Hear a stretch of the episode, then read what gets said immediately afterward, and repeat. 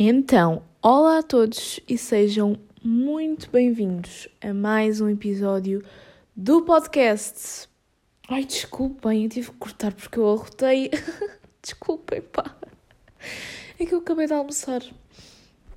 São 1h31, hoje é segunda-feira e é oficialmente o último episódio desta segunda temporada. Epá, cala-te, Mariana. Eu adorei esta temporada, adorei, adorei o novo conceito que eu dei ao podcast, eh, adorei, adorei. Tive super frequente, acho que falhei tipo uma ou duas vezes, até, tanto por isso é que foram 42 ou 43 episódios. Portanto, foi de facto muito tempo aqui a falar com vocês. Espero que vocês tenham gostado tanto como eu. Já sabem que eu estou de volta ali por setembro, outubro. Uh, eu por acaso até tinha uma super ideia de, de, podcast, assim mesmo completamente diferente, que gostava de trazer, mas por enquanto vou-me focar aqui só nestes, nestes meus desabafos semanais convosco, de como é que anda a minha vida, dos meus pensamentos, esse tipo de coisas. Um, o que é que temos para falar neste podcast? Primeiro tenho de vos contar como é que foi a minha consulta com a psicóloga, porque eu finalmente fui a uma consulta, como eu vos tinha dito, e eu gostei muito dela, o que foi bom, porque eu estava com um bocado de medo de não gostar, mas gostei. Um, basicamente aquilo era desabafar, tipo, desabafar não, mas despejar tudo o que aconteceu na minha vida nos últimos anos, uh, dar ali todas as informações que ela me ia perguntando e tentarmos perceber porque é que eu estava ali, porque é que eu sentia que precisava de voltar à psicóloga, um, uma boa parte da minha consulta foi ela a falar com a minha mãe, a perceber como é que foi a minha gravidez, os meus primeiros anos de vida, e parecia quase a certa altura que era a minha mãe que estava a ter uma consulta, porque ela, ela falou pelos cotovelos. A minha mãe começa a falar e não, não para de falar, e parecia que ela quase é que estava a ter a consulta e não eu. Mas pronto, depois ela saiu e fiquei a falar com ela. Uma consulta que eu achava que ia ser de uma hora, acabou por ser de mais de duas horas. Ou duas horas, vá ainda durou bastante tempo, mas ela disse que é sempre hum, assim nas primeiras consultas, dura sempre imenso tempo. Um, e agora, esta semana, vou voltar lá para fazer uma avaliação psicológica e percebermos se eu tenho de facto alguma patologia, ou seja, se uh, tenho algum transtorno de saúde. Eu não sei muito bem quais é que são os termos, mas pronto, basicamente perceber se eu tenho algum tipo de ansiedade, uh, depressão, esse tipo de coisas. Ela vai fazer toda uma avaliação psicológica. Uh, eu falei sobre algumas coisas que ela achou que poderia haver ali algum tipo de ansiedade, mas sinceramente eu não estou a ligar muito a diagnósticos, apesar desse ser um medo meu e de eu achar que isso foi porque de eu andar durante muito tempo a evitar ir lá. Eu não estou a ligar muito a diagnósticos, eu quero realmente melhorar algumas questões em mim, entrar com o pé direito no novo ciclo da minha vida que se vai iniciar e estar mesmo bem comigo mesma e também com as pessoas à minha volta, porque quando nós apostamos em nós e na nossa saúde mental, apesar disso parecer um ato egoísta ou que nos querem. Um, querem fazer com que nós achamos que seja egoísta, não é? Porque não é. Nós sermos a personagem principal da nossa vida e priorizarmos na nossa vida é um ato tudo menos egoísta. Isso acaba por também melhorar as nossas relações com as pessoas que temos, não é? À nossa volta. Não. Ai pá, eu estou mesmo a falar bem. As relações que temos com as pessoas, não é? Um, e, e, é mesmo esse o meu objetivo, mas pronto, vou fazer então esta avaliação. Um, Pá, senti-me super confortável a falar com ela, gostei imenso do consultório, da conversa que estava a ter com ela. Pá, foi mesmo muito fácil para mim desabafar. Eu sei que isto é um bocado complicado porque para algumas pessoas é muito estranho o conceito de de repente estamos ali em frente a um estranho e temos que falar sobre tudo da nossa vida. Mas eu não sinto muito essa hum, dificuldade por acaso, eu não sei bem o porquê, mas sei que o facto dela também ter aquele ambiente muito acolhedor, sem dúvida que hum, ajudou e eu também falei pelos cotovelos com a minha mãe e senti que mesmo assim houve imensa coisa que eu deixei por falar.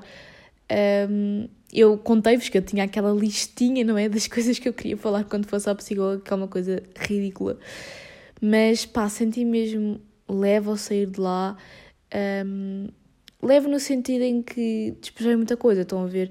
Obviamente que ainda não houve muitos progressos porque foi mesmo só uma, uma coisa quase de pergunta-resposta, pergunta-resposta. Não houve ali um trabalho muito específico, se bem que ela já me disse várias coisas que nós vamos ter que trabalhar. Ela ficou muito na parte que eu era uma pessoa super inteligente, porque ela ficou muito chocada quando a minha mãe disse que eu comecei a falar aos seis meses. E isso é uma coisa super estranha, porque eu era um bebezinho recém-nascido e falava, então as pessoas na rua olhavam para mim e achavam que eu era, tipo, tinha alguma deficiência, não é? Porque tão pequenina e estar assim a falar. Um, e depois aos nove meses já fazer frases completas e dizer palavras mais complexas, as pessoas achavam mesmo que eu era estranha. E ela disse que isso é sinal de muita inteligência, e depois falámos um bocadinho também sobre essa questão e hum, sobre a minha falta de concentração também, sobre todas aquelas questões de ansiedade que eu já vos disse que tenho, sobre os meus tiques nervosos que eu até hoje tenho, e é das coisas que mais me tipo, não é envergonham, mas que eu sinto que eu preciso mais de trabalhar porque eu não sei porque é que eu tenho esses tiques, é uma coisa que mexe mesmo muito comigo. Portanto, imensa coisa mesmo.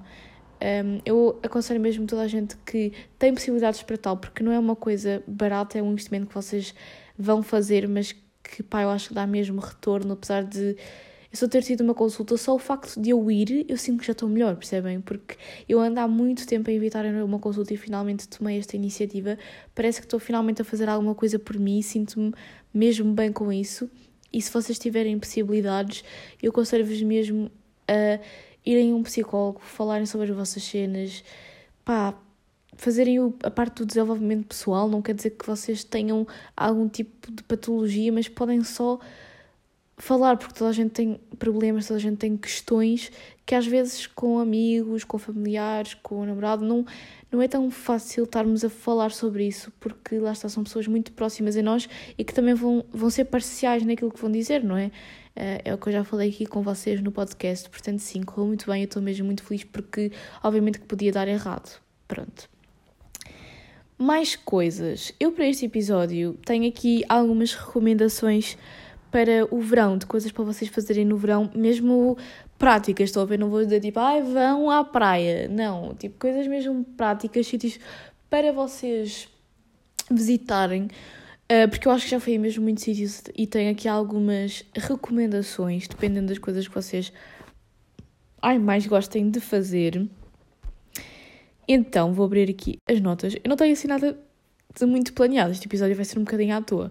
Ah, é verdade, eu acabei o livro da Paciência Silenciosa e simplesmente adorei. Portanto, recomendo muito a leitura. Uh, livros para vocês lerem no verão, livros fáceis, livros que não vos ponham a pensar muito, porque esse é o tipo de livros que eu mais gosto de levar, por exemplo, para a praia, para estar ali tipo, a ler uma coisa super levezinha. Uh, então, por exemplo, uh, isto só acontece nos filmes. É um livro perfeito para a praia. Eu gostei porque é um livro super leve que vos agarra ao livro, é viciante. Eu gostei. Um, Deixem-me pensar mais.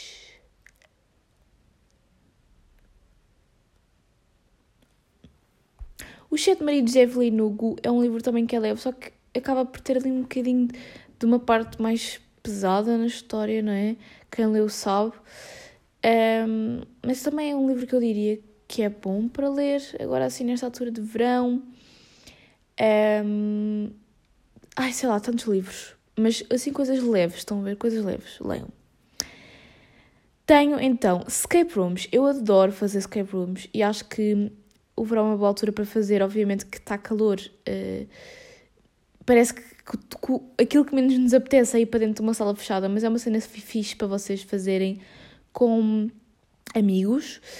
Um, a que eu mais gostei até hoje, eu já fiz em vários sítios, foi a Mission to Escape, uh, que é em Lisboa, mas eu fiz uma de terror, agora da última vez que eu fiz uma escape room no meu dia de anos, e eu fiquei apaixonada por escape rooms de terror. Portanto, eu acho que a próxima que eu fizer vai ser de terror, e eu descobri que há uma em Lisboa muito fixe, que é Escape Room Game Over, que é só com coisas de terror.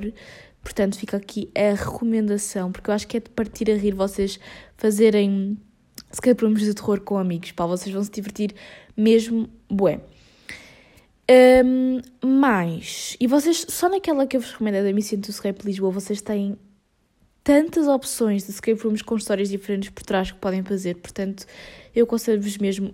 Um, e eu sei que também há uma Mission to Escape no Porto, portanto, quem for do Norte também há uma lá. Não sei se os temas são os mesmos ou não.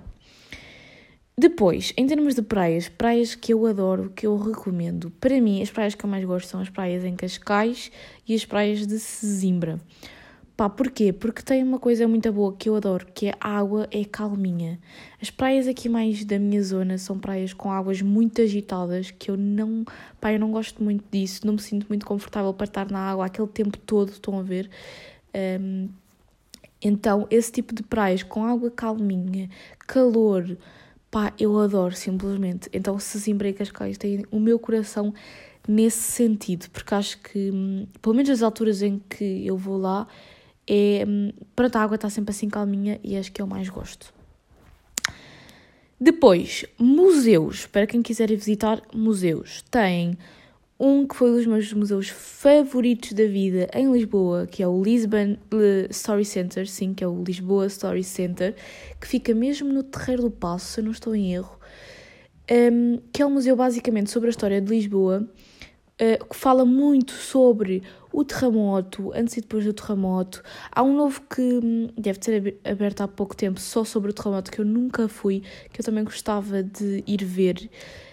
Um, mas é pá, este eu gosto mesmo. E depois tem uma cena muito fixe lá dentro, que é uma sala em que vocês podem sentir o terremoto. Vocês estão a ver imagens e sentem o chão a tremer como se estivessem no terremoto. Eu acho isso super fixe. E vocês andam lá com os auscultadores e vão sabendo mais sobre a história de Lisboa. Pá, um museu muito fixe mesmo. E não é nada caro e acho que vale super a pena. No Porto há o Museu World of Discoveries, que também é um dos museus mais fixes que eu já fui, porque eu acho que às vezes quando as pessoas dizem museus, toda a gente fica automaticamente, aí museu uma cena boa seca, tipo, vai estar lá não sei quanto tempo para ver quadros e tipo, é uma cena boa seca. Mas há museus mesmo fixes, mesmo dinâmicos, mesmo divertidos, que tu consegues aprender coisas sem ser uma coisa secante e cansativa, pode ser uma coisa didática um, pá, e mesmo até divertida, sabem? Eu acho que os museus são formas muito boas de nós enriquecermos o nosso vocabulário, a nossa cultura. Eu também já disse aqui no podcast que acho que o facto da minha mãe ir comigo, com o meu irmão a tantos museus, é que também eh, levou a que nós desenvolvêssemos a, eh, a nossa inteligência, as nossas capacidades, tudo aquilo que hoje são ferramentas que nós utilizamos para ter bom sucesso escolar, mas não só a nível escolar e académico, eu sei que isso não é o mais importante, mesmo a nível cívico e de formação. Um, pessoal, eu acho que é super importante nós irmos a museus e fazermos este tipo de coisas diferentes. Acho que acabamos por evoluir muito como pessoas e então o museu que eu tenho para vos recomendar é o World of Discoveries no Porto, que é um museu em que vocês estão a ver aqueles barcos ou aquelas canoas que vocês têm naqueles parques de diversões aquáticos que estão tipo ligadas ao chão e que vão andando na água. Estão a ver esse conceito no Aqua Show, há muito isso, pronto. Isso está dentro do museu e vocês vão perceber mais sobre a história dos descobrimentos. Que atenção, obviamente, como eu estava a dizer, vamos evoluindo como pessoas e quando eu estou a dizer para visitar este museu, também sempre com o olhar crítico de não foi descobrimentos, foi invasão, foi escravização, foi colonialismo, tipo, não, não vamos estar a a romantizar a coisa, né? e dizer que foi só coisas boas, porque obviamente não foi, mas pronto, não, é uma parte da história que nós não podemos ignorar e que nós sabemos que aconteceu e temos é que olhar para isso como não uma coisa super os portugueses são os maiores e sim como nós matamos bué da gente, pronto. Mas lá está, é um museu muito fixe em que vocês conseguem perceber o que é que foram os descobrimentos, estando vocês dentro de um barco na água, a irem passando pelos sítios que foram lá está, descobertos, barra invadidos. Olhamos sempre para as coisas com um ar crítico e a pensar: será que isto foi tudo bom? Será que não foi? Esse tipo de coisas. Pá, portanto, é um museu incrível, super interativo, super diferente, que não é nada aquela coisa chata que é sempre associada a um museu. Tipo aquelas visitas de estudo que às vezes nos obrigavam a ir que íamos a sítios que nem estávamos bem a perceber o que é que estávamos a ver. Pronto, lá está, era sempre diferente, porque íamos sempre com os nossos amiguinhos, com os nossos colegas, ir a uma visita de estudo era sempre sinal de algo hum, interessante, nem que fosse só para não ter aulas chatas durante o dia, mas nós também podemos continuar a ir a museus sem ser a coisa chata do termos estar a ouvir ali alguém a falar sobre coisas que nós nem entendemos bem, estão a ver? Há muitos museus interessantes que vocês podem visitar, que são dinâmicos e que não são só vocês olharem para nada, e estes são dois exemplos, mas há muitos mais. Há muitos museus mesmo interessantes. Um, eu também gosto muito, por exemplo, das exposições do mato, que também são super dinâmicas e interativas e estão sempre a mudar. Portanto, se vocês verem alguma coisa que vos agrade, que esteja dentro de um tema que vocês se interessam, isso também era super interessante vocês explorarem. Depois, um, pá, fazer aquele bowling, laser tag, andar por baixo daqueles lasers, eu adoro esse tipo de coisas. E há uma coisa em Cascais, só que eu já não me lembro do nome, mas há um um sítio desse em Cascais que reúne tudo isso, estão a ver? Eu até vou aqui pesquisar. Olha, eu encontrei é o Play Bowling Cascais, que tem bowling, paintball, arco e flecha, laser tag, crazy cards, bubble football, uh, bazooka ball, laser maze. Eu fiz o laser maze, que é aquele de passar por baixo dos lasers, tipo como se fossem assaltar um museu. Nos filmes, eles fazem sempre isso, estão a ver? Pá, adorei, parti-me a rir. O bowling também é muito fixe, mas acaba por ser aquela coisa mais normal. Jogos em 3D, ténis, salas de jogos daquelas de arcade, estão a ver? Pá, adoro, adoro, adoro. Adoro, só fui lá uma vez, mas lembro-me que adorei quando fui e quero voltar lá porque aquilo é muito fixe.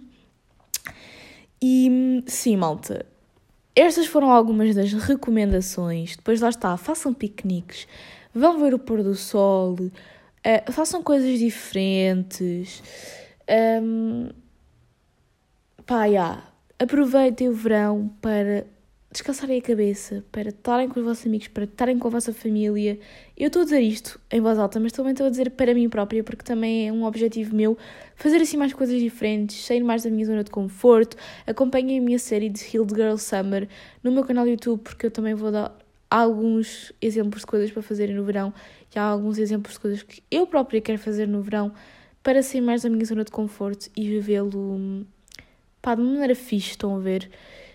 Um, porque são dois mesinhos que vocês têm no vosso ano que depois podem fazer a diferença para o vosso mood. No, podem fazer a diferença no vosso, no vosso mood para o resto do ano, ver? Se vocês os viverem corretamente, não é?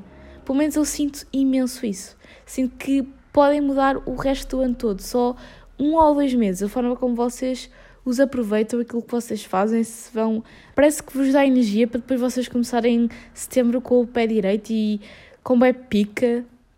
Pelo menos eu, eu sinto isso. Portanto, foram aqui algumas das minhas recomendações. De certeza que há muitos mais sítios que eu vos poderia recomendar. Um, eu também gosto bem de Aqua Show isso, mas esses são aquele tipo de sítios já muito básicos e que normalmente nós já fazemos quando vamos de férias. Eu queria vos dar recomendações de sítios que vocês possam ter ao pé da vossa casa. Eu não sei onde é que vocês moram, mas também tentei dar dicas de coisas, por exemplo, no Porto, no Norte. Um, Dei-vos dicas também em Lisboa, Cascais. Há, há cascatas muito giras em Sintra, se vocês forem aqui também da zona de Sintra. Uh, que recomendações é que eu vos posso dar mais? Pá, há imensa coisa para vocês fazerem. Tipo, explorem as coisas à vossa volta, porque às vezes há coisas que existem à vossa volta que vocês nem sabem que existiam. Portanto, sim, ficou aqui as minhas recomendações. Espero que tenham um verão incrível. Espero que tenham gostado do podcast. Podem deixar aqui mais sugestões para a terceira temporada. E olhem, vemo-nos em setembro ou em outubro, quando me apetecer regressar ao podcast, está bem? Foram meses muito, muito especiais, porque eu de facto utilizo muito o podcast para desabafar, para desanuviar, para, hum, pá, para também se calhar ajudar quem está aí desse lado, para fazer companhia a quem está aí desse lado, para entreter quem está aí desse lado, portanto, são momentos muito especiais para mim. Um, não vou dizer que não houve alguns episódios em que eu tive aqui um bocado contrariada e nem sabia bem o que dizer, mas foi sempre uma grande terapia, porque falarem sozinhos, falarem convosco mesmos e desenvolverem teorias da vossa cabeça é uma das maiores terapias que existe. Portanto, foi isto, malta. Um beijinho e vemo-nos na terceira temporada, com mais desabafos aleatórios, com mais reflexões filosóficas tiradas não sei de onde e com mais histórias para contar, principalmente histórias daquilo que vai acontecer durante este mês de agosto e de setembro. Uh, para além de férias, temos também as questões da faculdade para falar. Será que eu vou entrar? Será que não vou entrar? Hoje fiz as candidaturas, vamos lá ver como é que vão ser estes resultados e é isto, malta. Até, até já. Até já.